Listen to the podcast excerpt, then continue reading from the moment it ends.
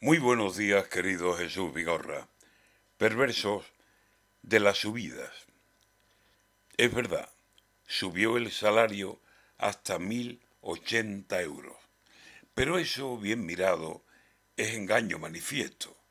Digo que no es conveniente que hagamos cuenta con eso, porque si el salario sube, nadie baile de contento, porque también han subido las cifras del desempleo y para más pena mía y para aumentar el duelo, los intereses canalla siguen y siguen subiendo. Somos cada vez más pobres y no queremos saberlo.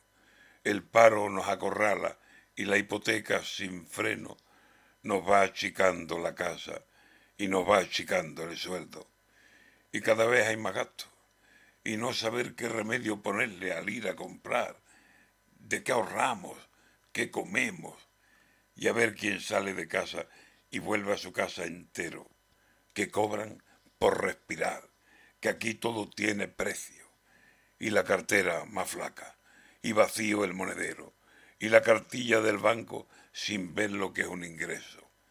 Si quiero ropa, me iré a las perchas del ropero, y aquellos trajes de ayer me van a parecer nuevos.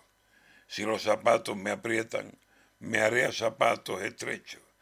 Y de moda no me hablen, porque yo diré que han vuelto las cosas que en los ochenta eran de lo más moderno. Sube el paro, sube el hambre, y están en el 3% los canallas intereses. Pobres, y no lo sabemos, o quién sabe, tal vez sea que no queremos saberlo, porque nos acostumbramos a la abundancia, a lo bueno, y ahora nos pasan la cuenta y no tenemos dinero. Antes dábamos limosna y ahora la mano ponemos para que otros nos la den.